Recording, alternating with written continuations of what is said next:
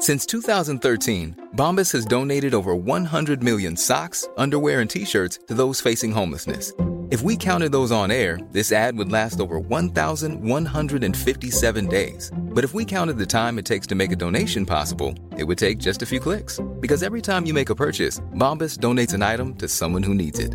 Go to bombas.com slash ACAST and use code ACAST for 20% off your first purchase. That's bombas.com slash ACAST, code ACAST. Hey, it's Paige DeSorbo from Giggly Squad. High quality fashion without the price tag? Say hello to Quince. I'm snagging high end essentials like cozy cashmere sweaters, sleek leather jackets, fine jewelry, and so much more. With Quince being 50 to 80% less than similar brands.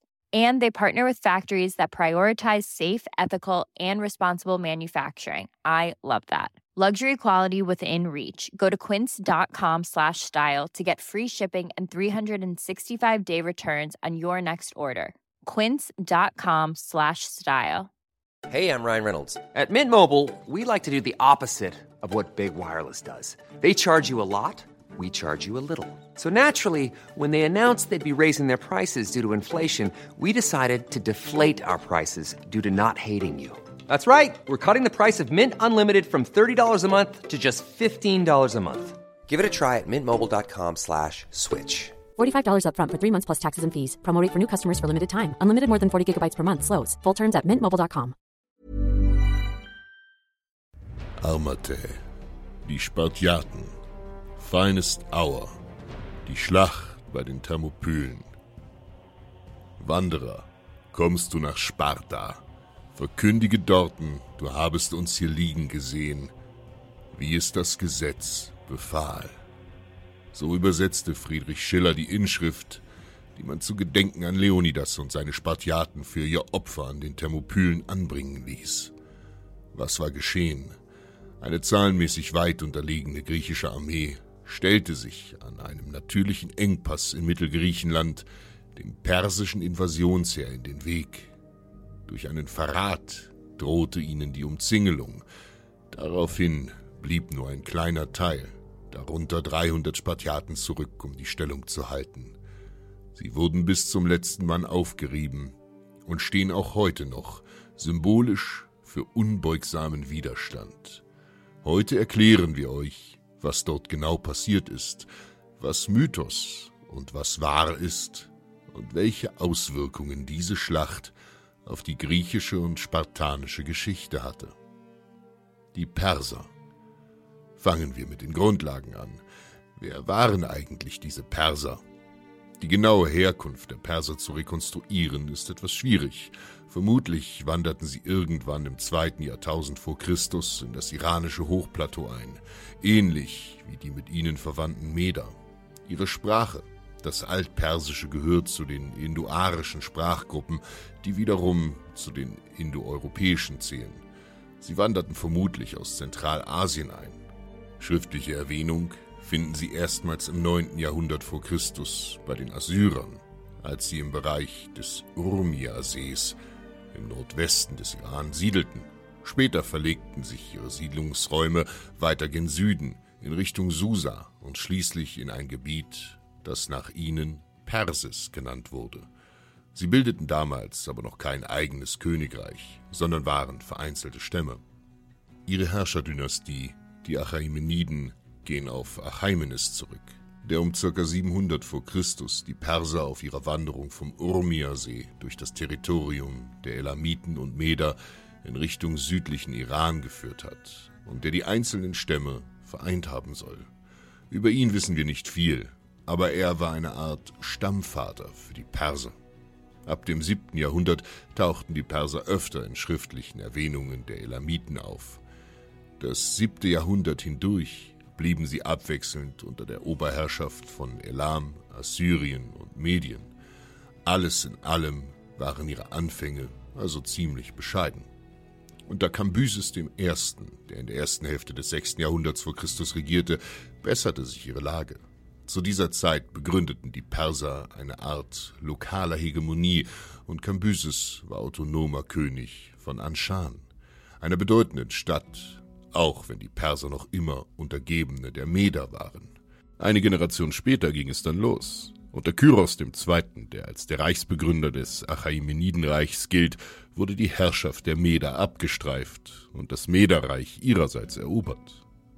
Und zwar soll der medische König Astyages erfahren haben, dass Kyros zum Krieg gegen ihn rüste und daraufhin gegen ihn in den Krieg gezogen sein. Sein Heer rebellierte jedoch und er unterlag in der Schlacht von Pasargardai um 550.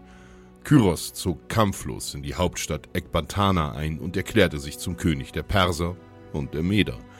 549 eroberte er sukzessive die Regionen, die vorher zur Medischen Konföderation gehörten. Drei Jahre später führte er den nächsten Krieg, diesmal gegen die Lyder. Diese herrschten in Kleinasien und waren übrigens die ersten in der europäischen Geschichte, die Münzgeld verwendeten. Dadurch liegt auch die Tatsache nicht fern, dass der Lyderkönig Kreusos schweinereich war. Kreusos, der auch das griechische Ionien beherrschte, fühlte sich durch die persische Expansion bedroht und überschritt mit seinem Heer den Grenzfluss Halys, das bedeutet roter Fluss, um einen Präventivschlag gegen die erstarkten Nachbarn zu führen. Die Geschichte dazu ist ironisch. Wie es nun mal üblich war, holte sich Kreusos vor dem Beginn des Feldzugs bei einem Orakel den Segen für diesen ein. Nicht bei irgendeinem Orakel, sondern wohl beim berühmtesten ganz Griechenlands, dem Orakel von Delphi. Dieses verkündete ihm, wenn du den Hales überschreitest, wirst du ein großes Reich zerstören. Damit hatte die Priesterschaft des Orakels nicht ganz Unrecht, doch das Reich, das er dann zerstörte, war sein eigenes. Die Lyder und Perser prallten in der Schlacht bei Pteria aufeinander. Diese fand 546 vor Christus statt und brachte keine Entscheidung. Kreusus zog sich nach Sardes, die Hauptstadt seines Reiches, zurück, und da er keine Angriffe mehr erwartete, schickte er seine Truppen in die Winterquartiere. Kyros jedoch nutzte dies aus und eroberte Sardes nach kurzer Belagerung. Danach eroberte er die Griechenstädte an der kleinasischen Westküste. Als nächstes eroberte er 539 Babylon. Er war nun König Persiens, Mediens und Babylons. Nun herrschte er von Kleinasien bis an die Grenzen Indiens. Schlussendlich starb Kyros 530 in einer Schlacht gegen Steppenvölker im Osten des Perserreichs, laut Herodot gegen ein Volk namens Massageten. Sein Nachfolger Kambyses II konnte den Ostteil des Reiches befrieden und eroberte 525 nach der Schlacht von Pelusium die letzte verbleibende Großmacht des Orients, nämlich Ägypten. Ägypten war für die Perser vor allem wegen seines Reichtums und seiner Funktion als Kornkammer wichtig. Ägypten ist entlang des Nils ein überaus fruchtbares Land, in dem man bis zu dreimal jährlich ernten konnte. Während Kambyses in Ägypten war, erhob sich in der Heimat in Ekbatana sein Bruder Bardia gegen ihn, und er wollte diesen unverzüglich niederschlagen, stirbt aber wahrscheinlich auf der Reise nach Persien. Ein anderes Mitglied der Achaemeniden-Dynastie, Dareios I., konnte den Thron schließlich für sich gewinnen. Er ordnete die Verwaltung des Reiches neu, indem er Satrapien schuf, die sich nicht nach der Grenze des alten Großreichs, sondern an den diversen Völkerschaften Babylonier, Ägypter, Perser, Meder, Araber und so weiter orientierte.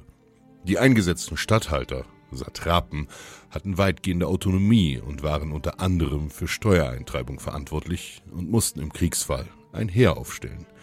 Die Sitten der unterworfenen Völker durften diese weiter fortführen, ihre Religion frei ausüben und besondere Formen der Regierung wurden ihnen weiterhin gestattet. Die Sprachvielfalt blieb bestehen, Verkehrssprachen waren Persisch, Elamitisch und Aramäisch. Aramäisch war 500 Jahre später sogar noch die Muttersprache von Jesus Christus. Der Zank mit den Griechen. Nun aber begannen die Perser ihre Finger gen Westen auszustrecken. Am Ende des 6. Jahrhunderts konnten sie Thrakien und Makedonien unterwerfen. Im Jahre 500 kam es zur Rebellion mehrerer kleinasiatischer Griechenstädte, dem sogenannten Ionischen Aufstand den die griechischen Polis Athen und Eretria mit ihren Flotten unterstützten. Was scherte diese beiden Stadtstaaten das Wohl der Griechen in Kleinasien? Nun, sie waren verwandt. Die Griechen, die Kleinasien besiedelten, waren Ionier, genauso wie die Athener und die Eretreer. Die Ionier stellten übrigens den größten Volksstamm der Griechen dar, deswegen leitet sich auch der Name, den die Perser den Griechen gaben, Jauna von Ionia ab. Dieser Aufstand wurde 494 vor Christus niedergeworfen und die anführende Stadt Milet vollständig zerstört. Die Perser wollten die Aufmüpfigkeit der Griechen nicht ungesühnt lassen und starteten militärische Unternehmungen gegen Hellas. Die erste Invasion Griechenlands muss man primär als einen Racheakt sehen. Die Frechheit der Athener und Eritreer, sich in persische Angelegenheiten einzumischen, konnte nicht ungestraft bleiben. 490 wird Eritrea auf der Insel Euboea zerstört. Letztendlich werden die Perser aber in der Schlacht beim Marathon von Miltiades vernichtend geschlagen. Der Gedanke nach Rache an den Griechen verschwand somit nicht mit Großkönig Dareios I., der 486 starb. Sein Nachfolger Xerxes I. wollte Mitte der 480er Jahre einen weiteren Versuch starten, Griechenland zu erobern, wurde jedoch von einem Aufstand der Ägypter und der Babylonier aufgehalten. Alles in allem hatten es die Perser geschafft, in nicht einmal 30 Jahren das bis dahin größte Reich der Weltgeschichte zu erobern. Die Schätzungen zur Einwohnerzahl gehen weit auseinander. Die Großkönige herrschten aber zweifellos über viele Millionen von Menschen, während Griechenland zu dieser Zeit in etwa 600.000 Einwohner beherbergte. Alleine schon wegen der brachialen Größe des Persischen Reiches sprachen sich viele Griechen, wie zum Beispiel der berühmte Philosoph Hekataios von Milet, gegen einen Widerstand aus. Doch Männer wie er wurden überstimmt. Ab 483 wandte sich Xerxes wieder den Griechen zu und plante seine Invasion. Sein Plan sah vor, Griechenland über Land und über das Meer anzugreifen. 480 setzte er dieses Vorhaben in die Tat um. Seine Landstreitmacht überschritt den Hellespont, so hießen die heutigen Dardanellen, über ein sehr langes Ponton. Das bedeutet aneinandergereihte Schiffsbrücken. Die erste dieser Brücken wurde von den tückischen Strömungen der Dardanellen hinfortgerissen, woraufhin Xerxes erbust deren Bauherren hinrichten ließ. Es wurden dann in einem zweiten Versuch einfach hunderte Schiffe mit Tauen aneinander gebunden und von Soldaten sowie Tross, Mensch wie Tier überschritten. Wie viele? Gute Frage. Die Hauptquelle für die Perserkriege bietet nämlich der griechische Geschichtsschreiber Herodot von Helikarnassos. Helikarnassos lag an der südwestlichen Küste Kleinasiens. Über Herodot muss man wissen, dass er der älteste vollständig erhaltene Historiograph aus dem griechischen Raum ist und von den Römern als Vater der Geschichtsschreibung bezeichnet wurde. Herodot selbst war allerdings kein Zeitzeuge der Perserkriege. Er wurde um das Jahr 480 herum erst geboren. Seine gesamte Motivation zu schreiben beruht darauf, dass es seiner Meinung nach viel zu viele bemerkenswerte Ereignisse und Menschen gab, als dass sie in Vergessenheit geraten hätten dürfen. Er nennt seinen Stil narrative Geschichtsschreibung. Ihr alle kennt Narrate aus dem Englischen, was nichts anderes als erzählen bedeutet. Einfach ausgedrückt, Herodot will einfach von spektakulären Geschehnissen erzählen, die die Nachwelt erfahren soll. Seine Bücher lesen sich also wie eine spannende Erzählung, die gerne mal etwas dicke aufträgt, von Dingen erzählt, die in das Reich der Fantasie zu verbannen sind. Beispielsweise schreibt er von Riesenameisen, die in Bergwerken schuften sollen, und von goldhütenden Greifen oder von Mundus Inversus, der verkehrten Welt, wo die Leute in fernen Ländern weißen Samen haben, die Männer im Sitzen urinieren und die Frauen im Stehen. Seine Werke sind geprägt von Exkursen, das heißt, wenn er von einem Volk berichtet, verliert er sich in Nebensätzen gerne sehr detailliert, auch in Erzählungen über deren Nachbarsnachbarn und deren Essgewohnheiten. Ohne dieses thematische Abdriften hätten seine Bücher nur ein Siebtel ihres Umfangs. Und was hat das mit den Persern zu tun? Nun, damit wollen wir zeigen und sagen, dass Herodot es mit der Wahrheit manchmal nicht allzu genau nimmt und um der Dramaturgie willen gerne mal etwas weit aus und herholt. So auch bei den Truppen der Perser. Die Armee des Xerxes. Er überliefert nämlich eine exakte, genaue Zahl über ihre Truppenstärke. Haltet euch fest. Das Landheer soll 1,7 Millionen Mann umfasst haben, die Reiterei 80.000 Mann plus Pferde, dazu 20.000 Wagenfahrer und Kamelreiter. Dazu kommen 1207 asiatische Schiffe mit 241.400 Männern Besatzung, 36.210 Meter und Saken und noch einmal 3000 Schiffe mit 50 Rudern, deren Besatzung beliefe sich angeblich auch auf stattliche 240.000 Mann. Und das waren nur die Männer aus Persien. Hinzu kamen angeblich noch 300.000 Soldaten und 24.000 Mann Schiffsbesatzung bestehend aus zwangsrekrutierten Leuten aus Makedonien und Thrakien. Das ergebe dann die stolze Summe von 2,641.610 Millionen reinen Kombatanten. Dazu die gleiche Anzahl an Menschen für Versorgung. Besatzung der Lebensmitteltransporter und anderer Kriegsgüter. Damit wäre man also bei 5,28 Millionen im Diensten des Großkönigs. 5,2 Millionen Menschen und das um ein kleines Land wie Griechenland zu erobern. Sind wir mal ehrlich. Wollen wir diese Zahl glauben? Nein, das tut heute auch niemand. Entweder war sie ein Auswurf blühender Legasthenie oder Herodot wollte es einfach beeindruckend gestalten. Sogar in der Antike ist seine Schätzung die mit Abstand höchste. Diodor, ein Geschichtsschreiber aus römischer Zeit aus dem ersten Jahrhundert, rechnet zumindest mit einer Million Menschen. Ctesias, der ebenfalls Grieche war und um das Jahr 400 lebte, geht von 80.000 Mann aus. Die Schätzungen gehen auch heute noch weit auseinander. Wir können es aber zumindest eingrenzen. Ein Heer, das in die Millionen reichte, ist in der gesamten Antike niemals marschiert. Vor allem nicht in einer Armee gefasst gegen einen Feind. Gegen eine solche Zahl sprechen sehr viele Faktoren. Erstens hätte man kaum so viele Männer ausheben können, weil es weitaus weniger Menschen gab. Zweitens wäre es logistisch und organisatorisch schlichtweg unmöglich gewesen, so viele Menschen zu versorgen. Noch dazu, wenn sie so fern ihrer Heimat eingesetzt worden wären. Die Männer im Feld brauchten alle möglichen Vorräte. Nahrung, Waffen, Metall, Kleidung, Seil und andere Ausrüstungsgegenstände. Dazu das Personal wie Schmiede, Ärzte, Hufschmiede und, und, und. Ein so großes Heer hätte schlichtweg niemand versorgen können. Geschweige denn es versorgen wollen. Denn in puncto Armeen gilt, so groß wie nötig, so klein wie möglich. Kriege kosten Vermögen.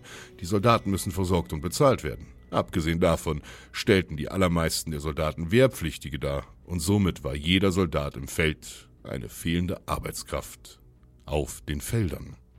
Der berühmte deutsche Militärhistoriker Hans Delbrück schätzt die Armee auf etwa 50.000 Mann. Moderne Schätzungen liegen meistens zwischen 100 oder gar 200.000.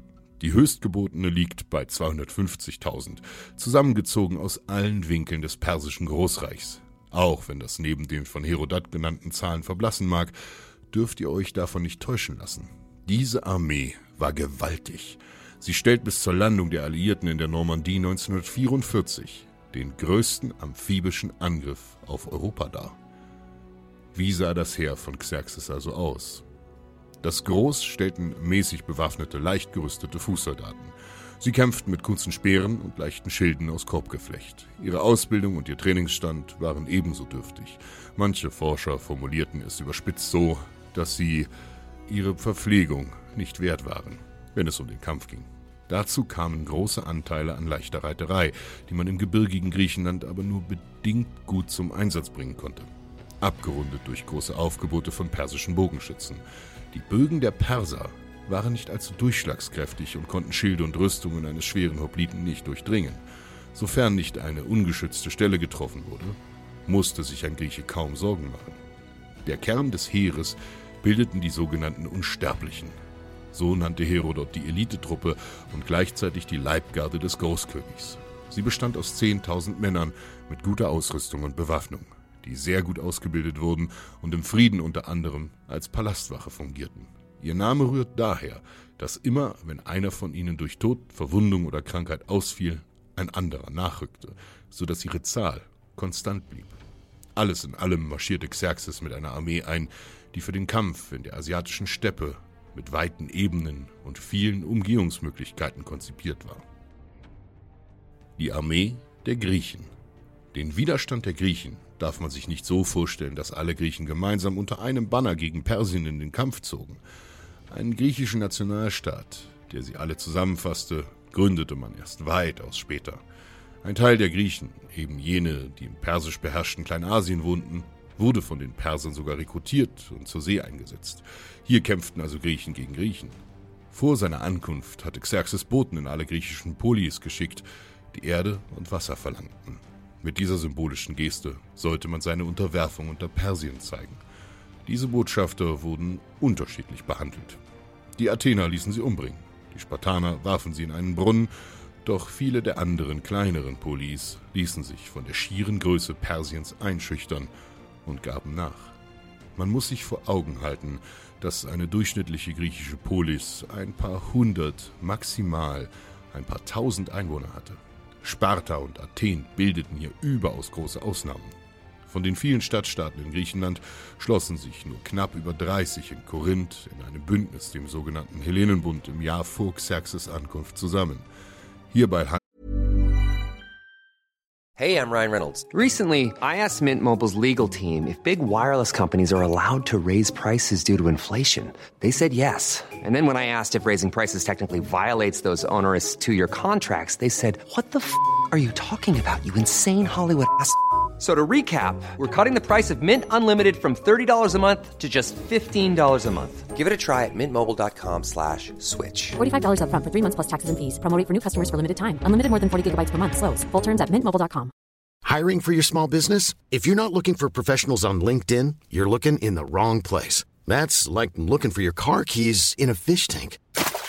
LinkedIn helps you hire professionals you can't find anywhere else, even those who aren't actively searching for a new job but might be open to the perfect role. In a given month, over 70% of LinkedIn users don't even visit other leading job sites. So start looking in the right place. With LinkedIn, you can hire professionals like a professional. Post your free job on linkedin.com slash people today.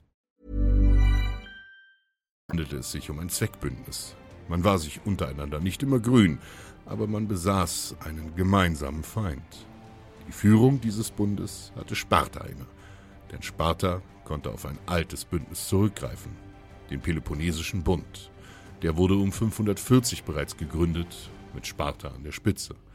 Dieser Peloponnesische Bund sollte ein halbes Jahrhundert nach den Perserkriegen im Krieg gegen Athen eine große Rolle spielen.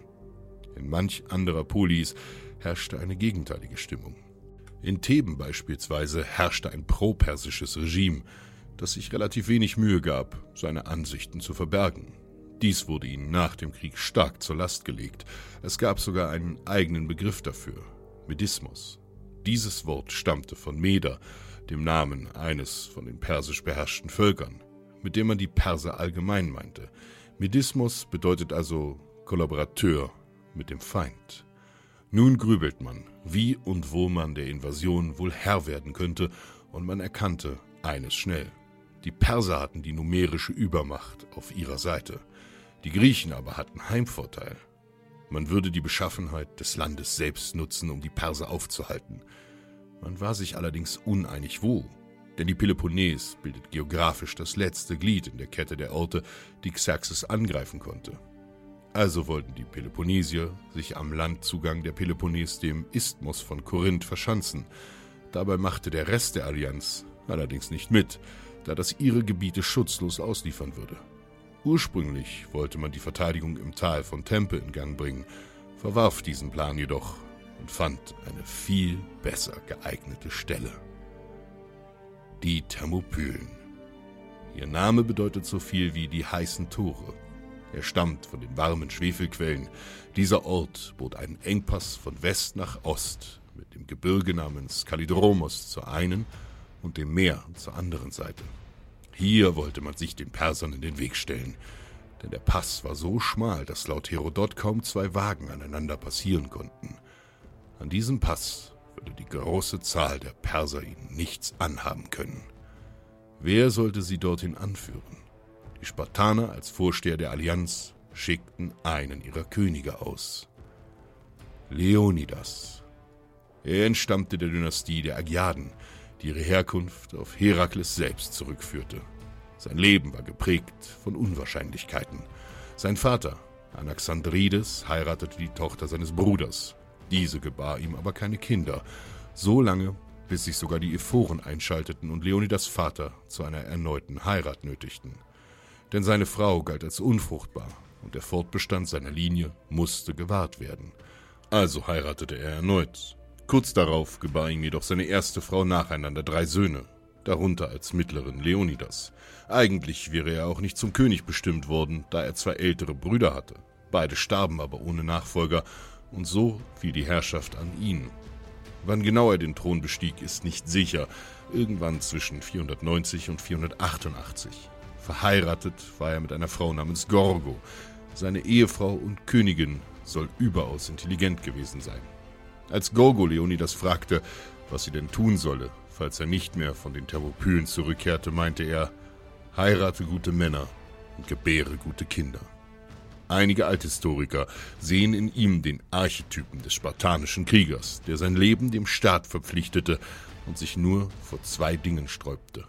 Ungehorsam gegenüber Spartas Gesetzen und Feigheit im Kampf. Herodot charakterisiert ihn durch Opferbereitschaft, Gehorsam und Ehre. Er galt auch als begnadeter und mitreißender Redner. Das alles sind die Eigenschaften, die man ihm als König und als Krieger attestiert. Wie er als Mensch war, dazu schweigen die Quellen.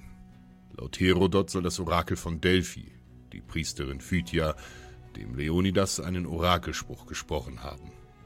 Ihr, die ihr wohnt im geräumigen Sparta, vernehmt meine Kunde. Entweder werden die Perser die Stadt euch, die große Gepriesene, ganz zerstören, oder es wird Lakedaimon betrauern seines Königs Fall, aus Herakles Stamm entsprossen. Nicht der Stiere, nicht der Löwengewalt kann dem Feinde trotzen, denn er ist mächtig wie Zeus. Er endet nicht er, bis er die Stadt im Kriege vernichtet oder den König. Leonidas soll also sein eigenes Leben opfern oder Sparta brennen sehen. Doch Leonidas ging nicht allein. Herodot schreibt keineswegs von lediglich 300 Spartanern, sondern von weiteren 700 Thespiern, 400 Thebanern, 500 Tegeaten, 500 Mantineern, 120 Männern aus Euchemenos, 1000 aus dem übrigen Arkadien, 1000 Phokern, 400 Korinther, 200 Männer aus Phleius und 80 Mykener. Damit kommt man immerhin auf 5200 Hopliten plus vermutlich einige Waffenträger. Andere Quellen geben allesamt ähnliche Truppenstärken zwischen 4000 und 7000 Mann an. Hin oder her waren sie den Persern haushoch unterlegen. Wer genau zugehört hat, wird sich eines fragen. Wenn Theben pro persische Politik forciert hat, warum kämpfen dann Thebaner gegen die Perser? Dazu gibt es zwei Theorien. Entweder gab es in Theben eine gespaltene Meinung und diese 400 waren Rebellen bzw. Regimegegner, oder Leonidas hatte sie von den Thebanern erzwungen. Das Vorspiel. Während Leonidas zu den Thermopylen marschierte, blockierte die griechische Flotte Artemision, eine Meerstraße, die ebenfalls einen Engpass darstellte. Die meisten und modernsten Schiffe stellte Athen, denn Athen war durch Silberminen reich geworden und der Politiker Themistokeles konnte erwirken, dass man dieses Geld in ein Flottenbauprogramm steckte. Für ein Aufgebot aus einer Vielzahl griechischer Polis marschierten recht wenige Griechen nach Norden. Warum war das so? Xerxes verfügte über sehr gute Kenntnis der griechischen religiösen Bräuche. Zu diesem Zeitpunkt im Sommer des Jahres 480 fand eines der höchsten Feste der dorischen Griechen, die Karnaia, statt, die dem Apollon geweiht war. Das Fest dauerte neun Tage, bis zum Vollmond. Neun Tage durfte hier nicht zu den Waffen gegriffen werden.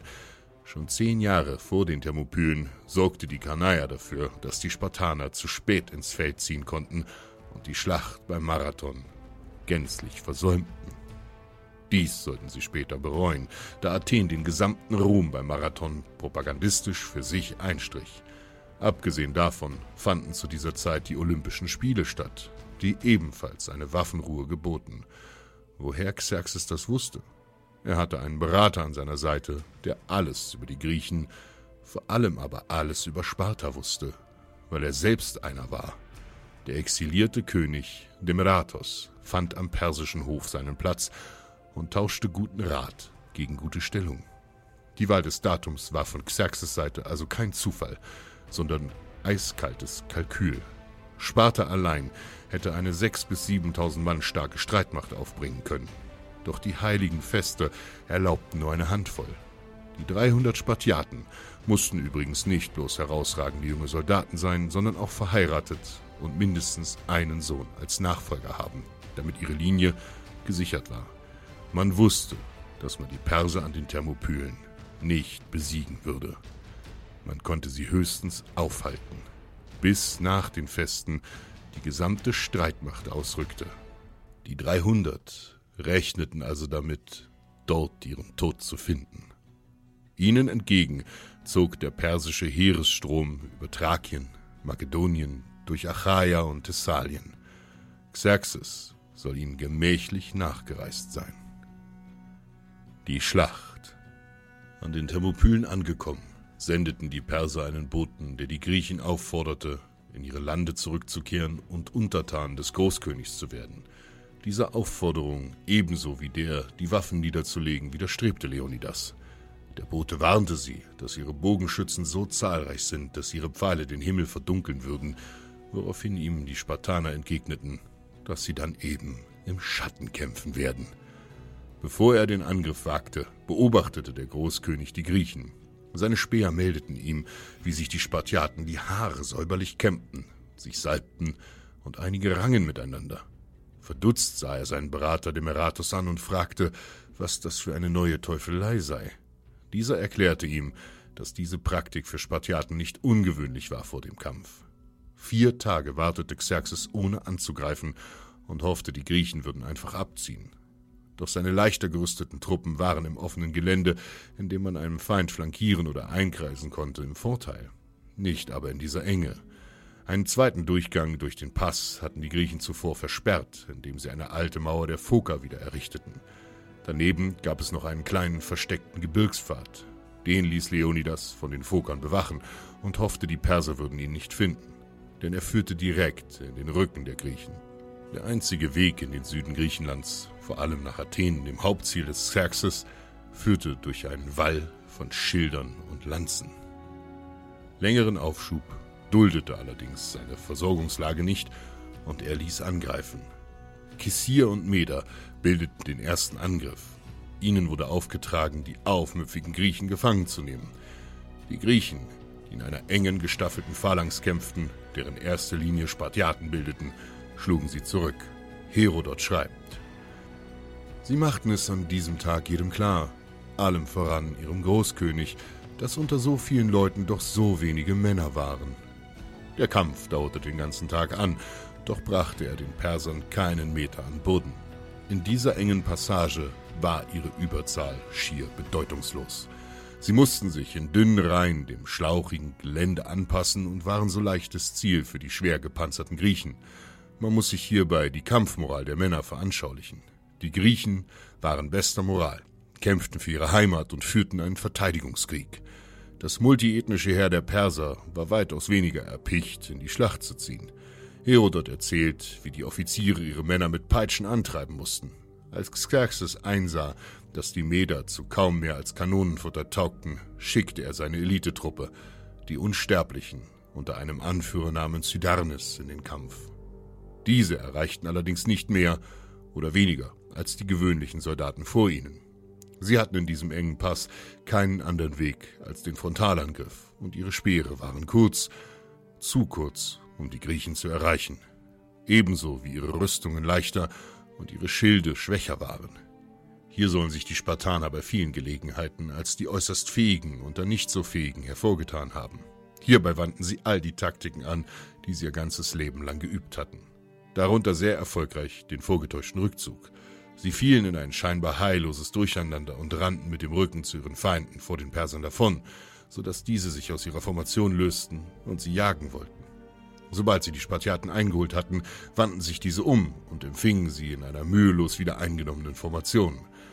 Am Beginn des zweiten Tages hatten die Perser ebenfalls keinen einzigen Zentimeter an Boden gewonnen. Die Verluste der Perser waren groß und die der Griechen überschaubar. Doch tat den Griechen der Verlust eines einzelnen Mannes mehr weh als den Persern der von hundert. Xerxes schäumte vor Wut, dass seine Elite den Feinden nicht beikommen konnte. Angeblich schaute er der Schlacht von einem mitgebrachten Thron aus zu und sprang dreimal daraus auf, in Angst um sein Heer. Kurz darauf witterten die Perser erneut ihre Chance und griffen an, denn die Griechen waren so wenige und einige von ihnen verwundet. Wie lange sollten sie schon standhalten? Die Griechen standen nach Herkunft geordnet und wechselten sich ab beim Kämpfen. Xerxes war entrüstet über diesen Hergang. Eben da wurde ein Mann bei ihm im Lager vorstellig.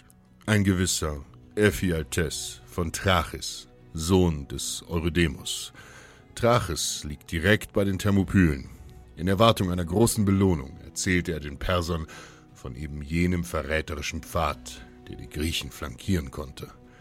Damit verurteilte er jeden Griechen, der dort verharrte, zum Tode. Nach seiner Tat floh er nach Thessalien, um der Rache der Spartaner zu entgehen. Er wurde übrigens später von einem anderen Trachiner umgebracht, aus persönlichen Gründen. Xerxes Augen leuchteten vor Freude, als er davon hörte. Unverzüglich schickte er Hydarnes und die Unsterblichen los, um diesen Nebenweg zu erkunden und die Griechen zu umgehen. Die ganze Nacht hindurch marschierten sie. Die Foker, die zur Bewachung dieses Pfades abgestellt waren, blickten verdutzt, als sie die riesige Streitmacht sahen. Sie zogen sich auf die Spitze des Berges zurück und verschanzten sich dort, in Erwartung ihrer Vernichtung. Die Perser aber marschierten einfach an ihnen vorbei. Spähläufer berichteten im Morgengrauen von der Katastrophe. Die Griechen hielten Kriegsrat und berieten. Ihre Meinung war gespalten. Einige wollten die Stellung aufgeben und in ihre Städte zurückkehren. Andere wollten bleiben bis zum bitteren Ende. Leonidas entließ sie alle. Warum ist umstritten? Manche Quellen besagen, dass er ihre Leben retten wollte, andere meinen, dass er fürchtete, ihr Kampfgeist würde einbrechen und sie mehr hinderlich als nützlich sein. Wieder andere glauben, er wollte den Ruhm für sich einstreichen. Schlussendlich zog der Großteil des Heeres ab, bevor sie eingekesselt werden konnten, und es blieben nur 300 Spartiaten, 400 Thebaner und 700 Thespier. Bei den Thebanern ist unklar, ob sie sich freiwillig meldeten oder freiwillig gemeldet wurden. Die Männer wussten, dass sie nicht lebend aus dieser Sache herauskommen würden. Laut Diodor soll Leonidas zu seinen Männern gesagt haben, Frühstückt jetzt, Abendessen gibt es im Hades. So wagten sich die Verbliebenen weiter vor zu einer breiteren Stelle des Passes und trafen auf die Perser. Viele von ihnen rissen sie mit in den Tod. Viele Perser wurden zertrampelt, viele fielen ins offene Meer und ertranken, während auch die Zahl der Griechen schrumpfte. Die meisten ihrer Lanzen waren zerbrochen und sie schlugen sich jetzt mit dem Schwert durch. In diesem Getümmel soll sich Leonidas sehr hervorgetan haben. Er wurde allerdings bald darauf tödlich verwundet. Um seinen Leichnam entbrach ein bitterer Kampf.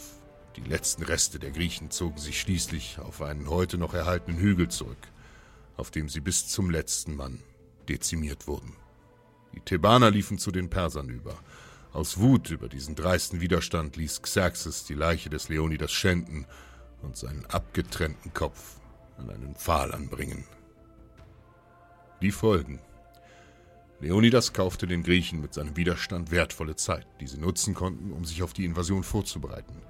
Nach dem Fall der Thermopylen stand für Xerxes der Weg nach Athen offen, den er beschritt, um die Stadt in Schutt und Asche zu legen. Als er Athen erreichte, war die Stadt jedoch evakuiert. Nur Priesterpersonal war geblieben und wurde erschlagen. Die Stadt wurde niedergebrannt und geplündert. Die Griechen erhielten eine Prophezeiung, dass sie ihre Stadt mit Mauern aus Holz retten würden mit Schiffen also. Sie erwarteten die Perser im engen Sund von Salamis zu einer alles entscheidenden Seeschlacht. Doch dazu ein anderes Mal. Bis heute wird gerätselt, warum Leonidas mit seinen Männern wirklich blieb. Wollte er einen ruhmvollen Tod einem unehrenhaften Leben vorziehen? Hatte er Angst, er könnte für einen Rückzug in der Heimat sozial geächtet oder angeklagt werden? Manche Historiker meinen, er wollte mit seinem Opfer den Rückzug des restlichen Heeres sichern. Manche meinen, er blieb aus Trotz und Opferbereitschaft. Fest steht, dass es Absicht war, denn die Spartiaten waren wertvolle Investitionen des lakedaimonischen Staates, und wenn man sie von dort herausholen hätte wollen, hätte man es getan, zumal Sparta auch bestimmende Macht im Hellenenbund war. Der Verlust von 300 Vollbürgern war für Sparta durchaus schmerzlich, man wird nicht viel übertreiben, wenn man sagt, dass ein Mann aus ihrem Heer so viel wert war wie zehn aus einer anderen Polis. Aber der Verlust eines Mannes tat auch zehnmal so sehr weh. Interessanterweise wird oft davon gesprochen, dass es Spartiaten verboten war, sich zu ergeben oder sich zurückzuziehen. Tatsächlich existierte ein derartiges Gesetz allerdings nicht. Rückzug und Kapitulation waren aber mit Sicherheit äußerst verpönt und wurden möglichst vermieden, allein schon aus Gründen der Prestige. Abschließend kann man sagen, der Ruf Spartas als unnachgiebige und unbeugsame Militärmacht begründete sich zu großen Teilen auf eben jener Schlacht. Und die Moral von der Geschichte? Setze deine Stärke weise ein, und ein Mann ist so viel wert wie zehntausend.